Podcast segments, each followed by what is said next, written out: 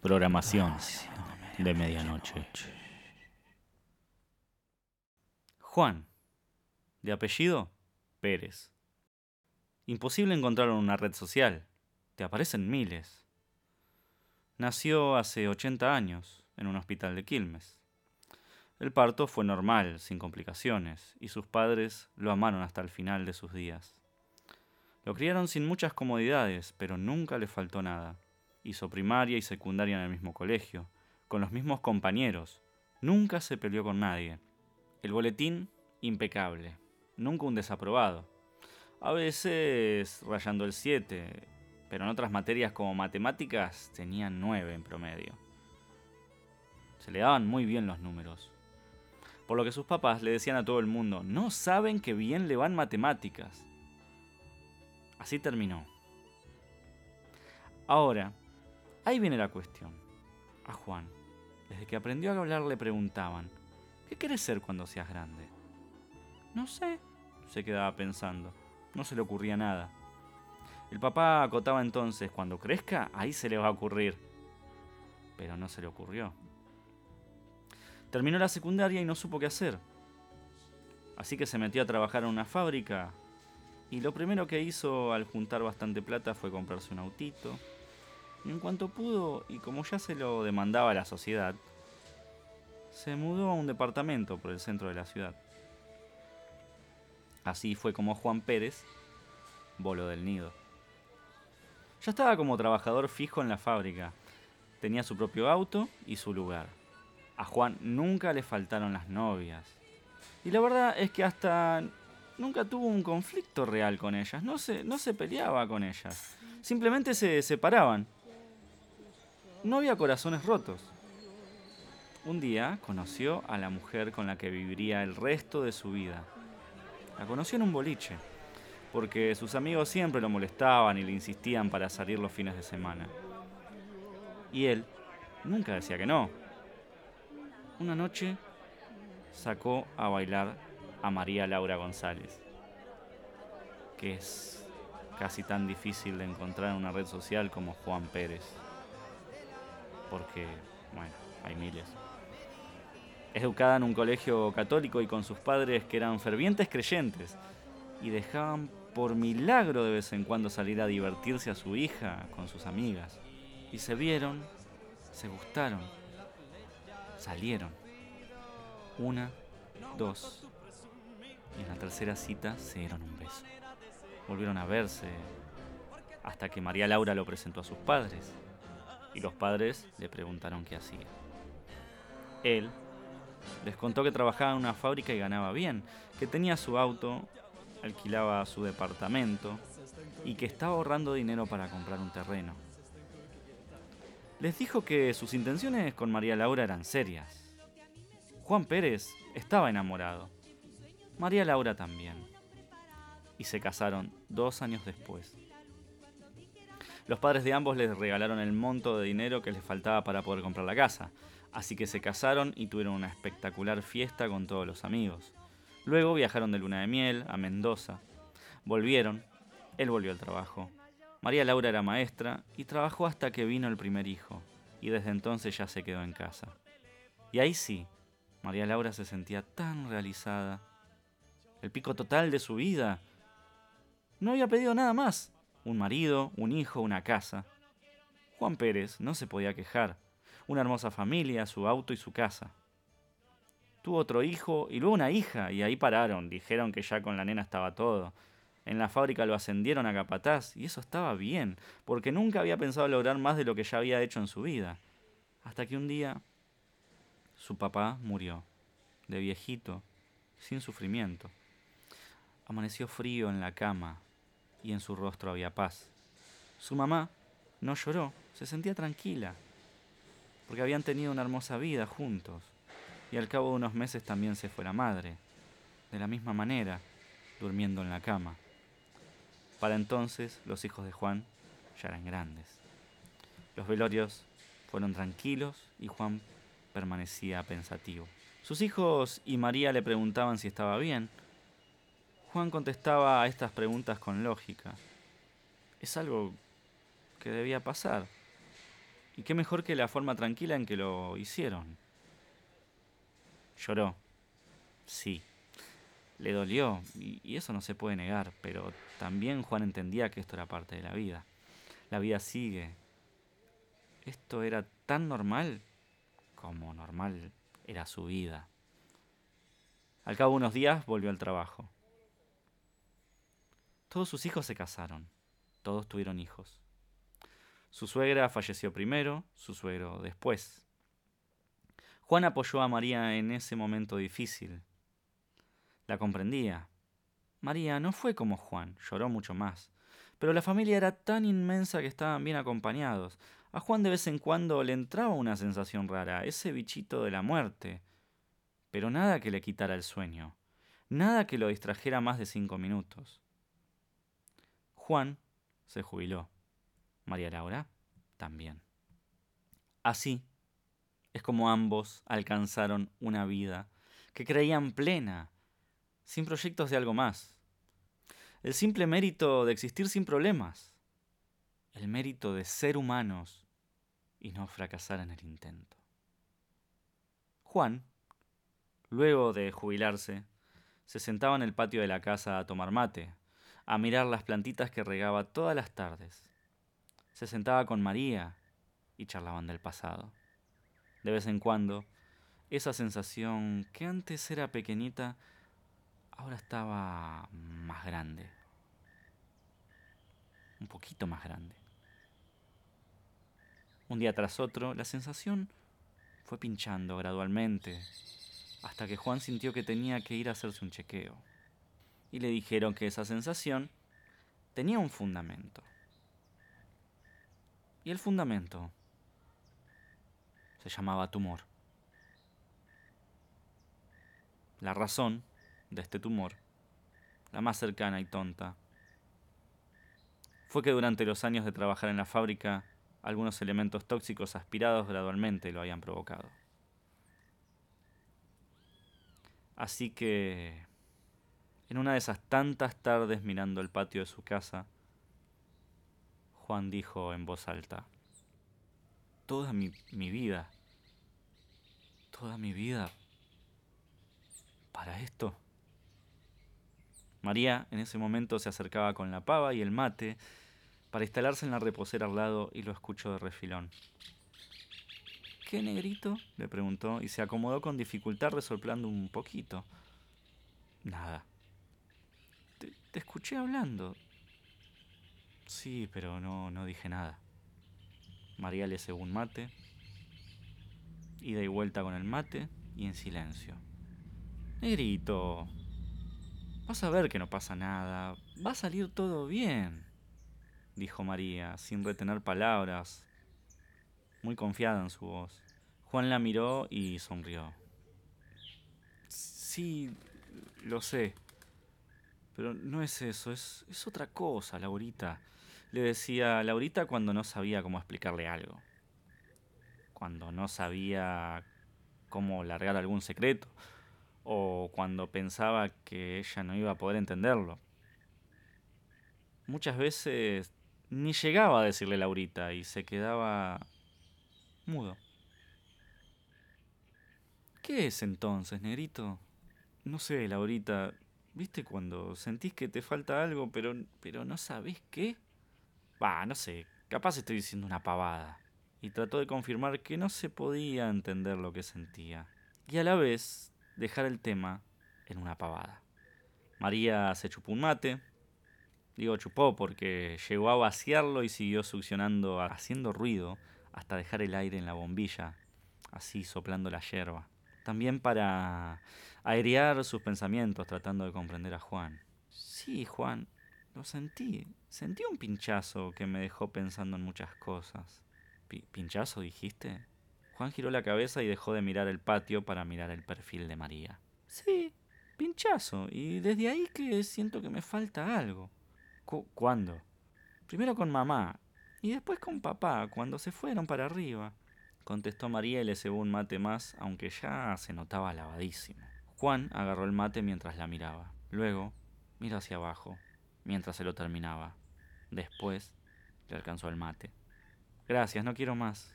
y después de acomodarse en la reposera mirando el patio nuevamente le preguntó, ¿Vos qué crees? Decime la verdad. ¿Sobre esto, negro? ¿Sobre el pinchazo? Sí, Mari. El Mari era con cariño y también para calmar las ansiedades. Que tuvimos una linda vida, es eso. Yo me pregunté cuando se fueron papá y mamá, ¿qué hice con mi vida? Y después pensé, te conocí, tuvimos hijos, nos reímos mucho, tenemos nuestra casita. Y ahí se me camó el pinchazo. Juan pensó en todo esto y sí, de verdad calmaba saber, calmaba que las cosas fueron como tenían que ser. Y ante la realidad de un tumor nada iba a pasar, no se imaginaba enfermo o sufriendo. Él iba a irse durmiendo. Y se acordó cuando le preguntaban qué quería hacer cuando sea grande. Y nunca se le ocurrió. Y papá decía, ya se lo va a ocurrir. Y nunca lo dijo porque en realidad quería hacer un montón de cosas, y no una sola. Quería ser piloto de carreras, manejar un avión, conocer el mundo, viajar por todas partes, ser astronauta, mil cosas quería hacer, pero no lo hizo. Y ahora se le venía a la cabeza, ¿por qué no viajé por el mundo?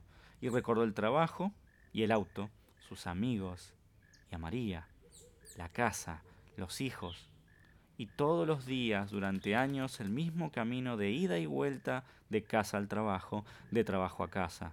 Y en vacaciones tampoco se fue muy lejos. Mar del Plata, Chascomús, La Rioja, Bahía Blanca. Bueno, no le alcanzó el tiempo. ¿Qué más iba a hacer? Estaba bien. Y se acordó de lo bueno que eran matemáticas. ¿Por qué no hizo nada con eso? ¿Por qué no se perfeccionó si realmente le gustaban los números? Podría haber llegado a grandes cosas. Y se excusó nuevamente, reviviendo los detalles de su vida. Y entonces se dio cuenta que lo que hacía era justificar algunos sueños que pospuso.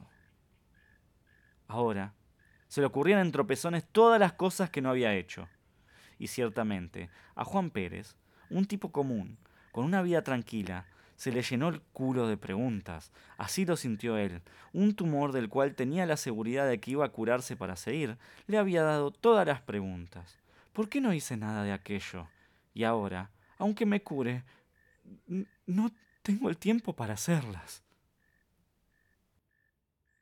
Juan se dijo muchas veces durante el tratamiento, en cuanto termine con esto, me voy de viaje. Los hijos están grandes, tengo mis nietos. María y yo nos tenemos que ir de viaje.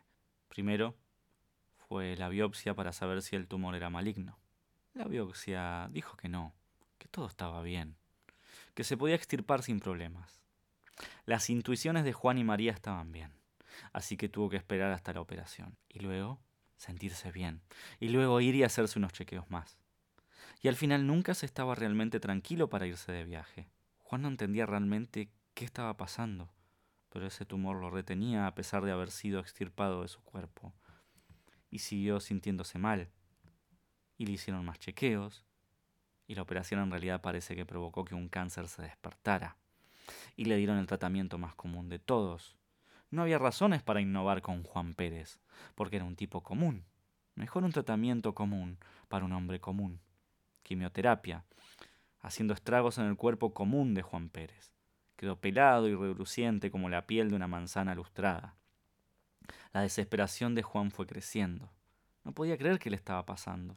Después de una vida de pura normalidad estaba ante las puertas de algo nuevo, pero no era exactamente lo que ese pinchazo le había mostrado hace un tiempo.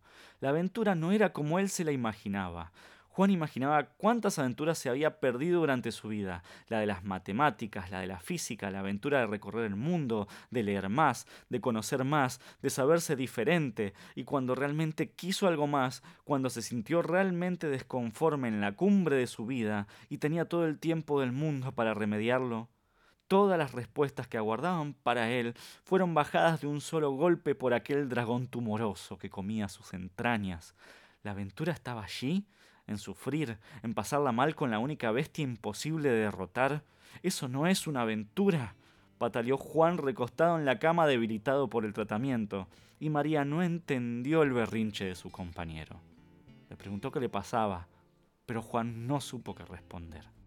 El dragón, Siguió su curso, con su voluntad de vencer al hombre que menos se lo merecía. Siguió hambriento por meses, No había espada simbólica ni magia científica que diera con la debilidad de la bestia. El cáncer, como un relámpago en un día soleado, sorprendió la vida de Juan y se lo llevó de una cama a la otra, de una sala a la otra, y se veía venir el final más previsible de todos los finales. Había cables conectados a aparatos con pantallitas. Había mangueritas conectadas al brazo derecho de Juan y a su nariz. Había sábanas recién cambiadas. Había un olor rancio que no se apaciguaba siquiera con el rejunte de flores de todos los que visitaban la sala de terapias intensivas. Había gemidos apagados y un silencio que no era tal. Juan quería hablar, pero no podía. Estaba débil y sentía que ya está. Y aquello parecía estúpido. Todo le parecía tan absurdo. Hasta la mano de María apoyada en su frente tratando de darle el último cariño le parecía ridícula. Aún tenía demasiado fresco el momento en el que estaba con ella tomando mate en el patio como para que ahora estuviera pasando esto. Vio a María cansada de llorar. La vio anciana por primera vez. Vio a sus hijos. No vio a las parejas de sus hijos porque estaban afuera, esperando con sus nietos. Vio el techo de la sala de terapia intensiva. La luz estaba encendida a pesar de que aún era de día. Tomó una bocanada de aire, la más grande que se pudiera tomar, y se vio a sí mismo desde el techo de la habitación.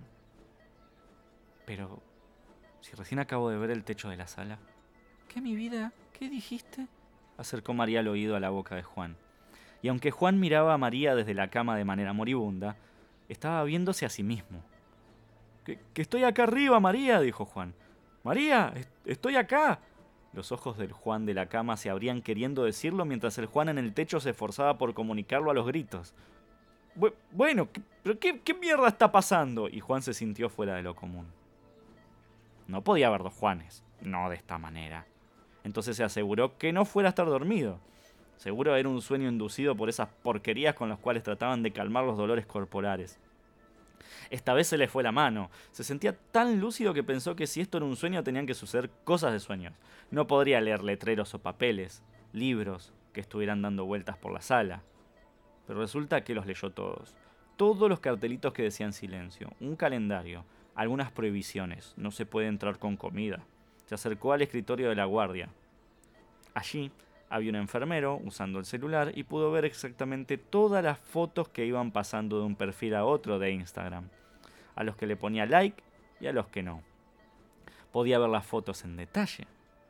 Sintió una brisa cuando se abrió la puerta de la sala y entró una enfermera trayendo un carrito con comida, y ese olor tan insípido característico del alimento de hospital inundó el establecimiento.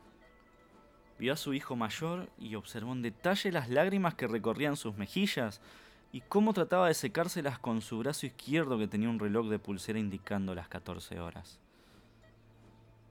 Mucho detalle, dijo Juan. Se propuso entonces hacer otro tipo de experimento. Imaginar un pupitre en el medio de la sala, con una hoja y un lápiz listo para ser utilizados. Fue lo primero que se le vino a la cabeza. Ese momento de la infancia en el cual se sentía tranquilo en el colegio, en su pupitre con una hoja y un lápiz. Y ahí apareció. Yo sabía que esto era un sueño. Ahora, más tranquilo. Juan se olvidaba de la escena familiar y se acercaba al pupitre. Se sentó sin ninguna incomodidad. Cabía perfectamente. Vestía pantalón corto, zapatos y medias de vestir. Usaba camisa blanca y sentía en el cuerpo sus ocho años recién cumplidos. Muchísimo vigor para aprovechar, tanto por hacer. Le latió el corazón mirando la hoja en blanco. Agarró el lápiz y dibujó un rectángulo. Luego dibujó un círculo dentro del rectángulo. Eh, eh, esperen, eh, estoy muriendo, le dijo a la nada, como si alguien estuviera viendo su vida por televisión. Yo, yo, yo estaba en una cama, estaba en un sueño. Miró la hoja. Allí le aguardaban el rectángulo y el círculo. El centro del círculo era demasiado seductor para decirle que no a todo lo que aguardaba. En cuanto apoyó el lápiz en el centro, la hoja inmensa se proyectó enfrente de Juan como una muralla blanca con un trazo perfecto marcando el rectángulo. El círculo y un triángulo que parecían estar por fuera del círculo, pero también por fuera del rectángulo y a la vez no. No había manera que la vista y la mente de Juan pudiera descifrar la imagen. El pupitre desapareció. Por un instante estaba en el colegio. Vio a sus compañeros con los cuales jugó a la pelota. Pasaron profesores, uno tras otro como en una sucesión de historias adelantándose en la vieja videocasetera que se compró hace tanto tiempo ya para entretenerse con su familia. El colegio desapareció, el efecto fast forward también, y solo quedó la imagen flotante del círculo. Se acercó con el lápiz y dibujó a papá y mamá en el centro, y vio todas las generaciones anteriores antes de papá y mamá. Vio abuelos y bisabuelos y tatarabuelos y los diferentes árboles genealógicos conformados, y cómo sus padres habían sido una posibilidad entre millones al conocerse y dar a luz a Juan. Ahora un bebé con tantas incontables posibilidades. Juan creció y aprendió y vivió de una manera posible donde no conocía a María y sí conocía a Jazmín y tenía otros hijos. Jazmín lo dejaba por otro y Juan se deprimía tanto que los hijos lo ayudan a rehabilitarse después de largos años de depresión. Juan volvió a nacer y conoció a Carla, que era tan tímida que Juan tuvo que hacer un gran esfuerzo para que ella soltara un beso luego de dos años de ser amigos. También le costaba ser sincera. Le tenía miedo a todo, Carla, tanto que nunca se animó a tener hijos y se hacían viejitos. Miraban el patio juntos y tomaban mate, pero no hablaban tanto como con María. Juan se volvió Juana, y vio todas las inseguridades de ser mujer en una generación difícil. Tenía miedo de salir a la calle. También tuvo problemas con diferentes hombres en su vida. Volvió a ser Juana con una vida un poco más calmada, en otro lugar, en otro tiempo. Juan pasó por muchas posibilidades de vida en diferentes géneros. Experimentó el sexo de mil maneras hasta que ya no le pareció la gran cosa. Experimentó vicios, lloró, sufrió, Peleó un millón de guerras en mundos dispares en diferentes líneas temporales y volvió a cero y a nacer nuevamente hasta acordarse de sus deseos más profundos, luego de haber estado cegado por la vida misma en tantas posibilidades.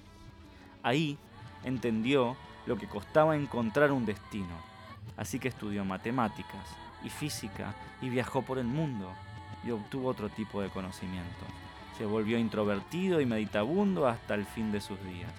Llegó al final lleno de cosas descubiertas, con libros que daban cátedra de todo lo dicho en sus hallazgos, y en institutos centenos que impartían sus discursos como si de sermones de un Mesías se tratara. Pero siempre, en todos estos casos, en su vejez, en la última bocanada de aire, se salía de su cuerpo y volvía a aquel momento en donde como un niño volvía a dibujar ahora que estaba más acostumbrado a comprenderlo todo, este viejo y ya conocido mandala. La imagen a la cual los alquimistas llamaban cuadratura del círculo. Nada más que los alquimistas nunca supieron cómo ubicar en una imagen bidimensional del triángulo, que está por fuera y por dentro del rectángulo, y el círculo interior, que a su vez es encerrado por un círculo infinito. Allí estaba el niño con un millón de vidas. Tan nutrido de aventuras, tan cansado y tan sabio. El tranquilo y común Juan Pérez había quedado tan atrás en el tiempo de los tiempos. Su lápiz, siempre igual, no se gastaba. Lo sostenía en su mano de niño. Lo miraba pensando que el límite ya había llegado. ¿Cuántas aventuras más podía tener? Solo le quedaba una última aventura. En el centro de la cuadratura del círculo dibujó una estrella y ya no estuvo más en la Tierra. Ahora el niño viajaba a la velocidad de la luz recorriendo el universo. No le hacía falta su ropita de niño. Viajaba sintiendo el vacío sobrecogedor en su cuerpo, pero sin sentirse solo. Nunca, en toda su vida, imaginó conocer tanto del infinito pues no llegó nunca hasta el final, pero sí pudo al menos ver parte de él, antes de sentarse en una roca en un planeta lejano y árido. allí, en extrema soledad, pensó que nunca, pero nunca, en semejante travesía pudo ver otros seres inteligentes, ni ciudades extraterrestres, y nuevas civilizaciones. ¿Vida animal y vegetal? Sí, muchísima. Algunas especies podía compararlas con las conocidas en la Tierra, pero otros seres eran incomprensibles. Se podía estar miles de años investigando la vida terrestre de cada uno de esos planetas desconocidos. Sentado en la roca, su cuerpo de niño había crecido y era un anciano vigoroso. En la Tierra sufrió de un millón de maneras diferentes y rió otro millón más. Jamás entendió los misterios del amor, pero sí alcanzó a experimentar sus estados. El universo le había dado todo. Entre sus manos apareció el lápiz y no se le ocurrió qué hacer con él. Mientras tanto, tres soles descendían uno a uno en el horizonte de aquel planeta árido y caliente. Miró su estómago. Miró que ya no tenía ombligo. Recordó que en algún momento sí lo tuvo, pero ya no, porque la última vez nació de las mismas estrellas. Dibujó la cuadratura del círculo en su barriga y en el centro del círculo un punto, justo en donde alguna vez había estado su ombligo. Una fuerza imposible hizo temblar los cimientos del universo, como si esta en realidad fuera una tela enganchada vagamente a una pared. El lienzo de las estrellas cayó con el peso de la gravedad mientras el cuerpo del anciano se engullía a sí mismo. Entonces apareció la verdadera nada. Nada por un tiempo. Aunque darle tiempo a la nada es darle existencia. Decir que apareció es darle consistencia. Pensarla siquiera es decirle la nada que existe. Y eso sintió la nada.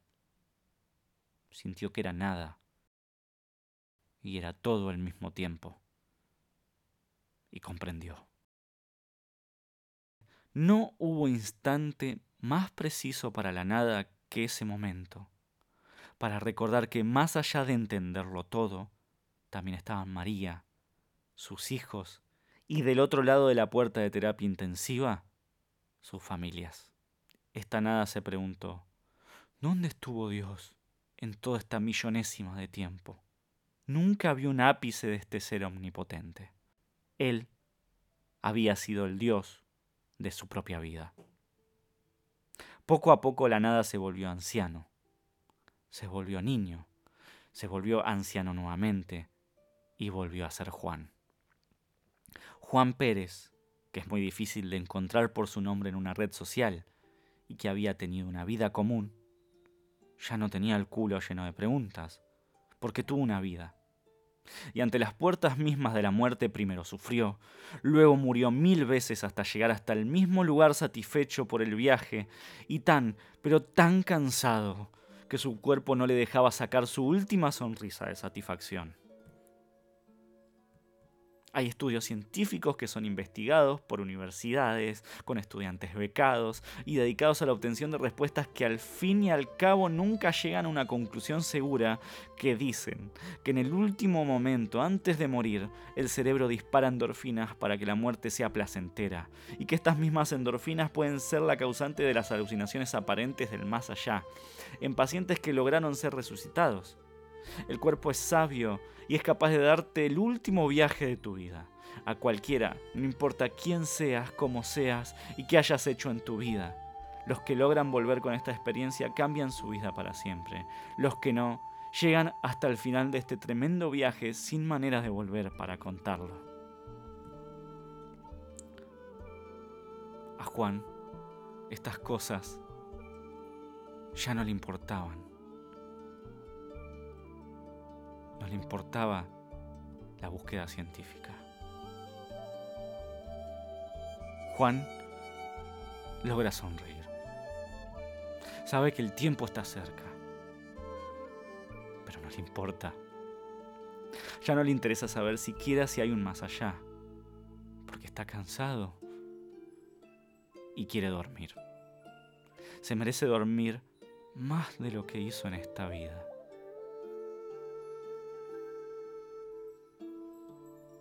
La mira a María y le dice, qué buena vida tuvimos, ¿verdad?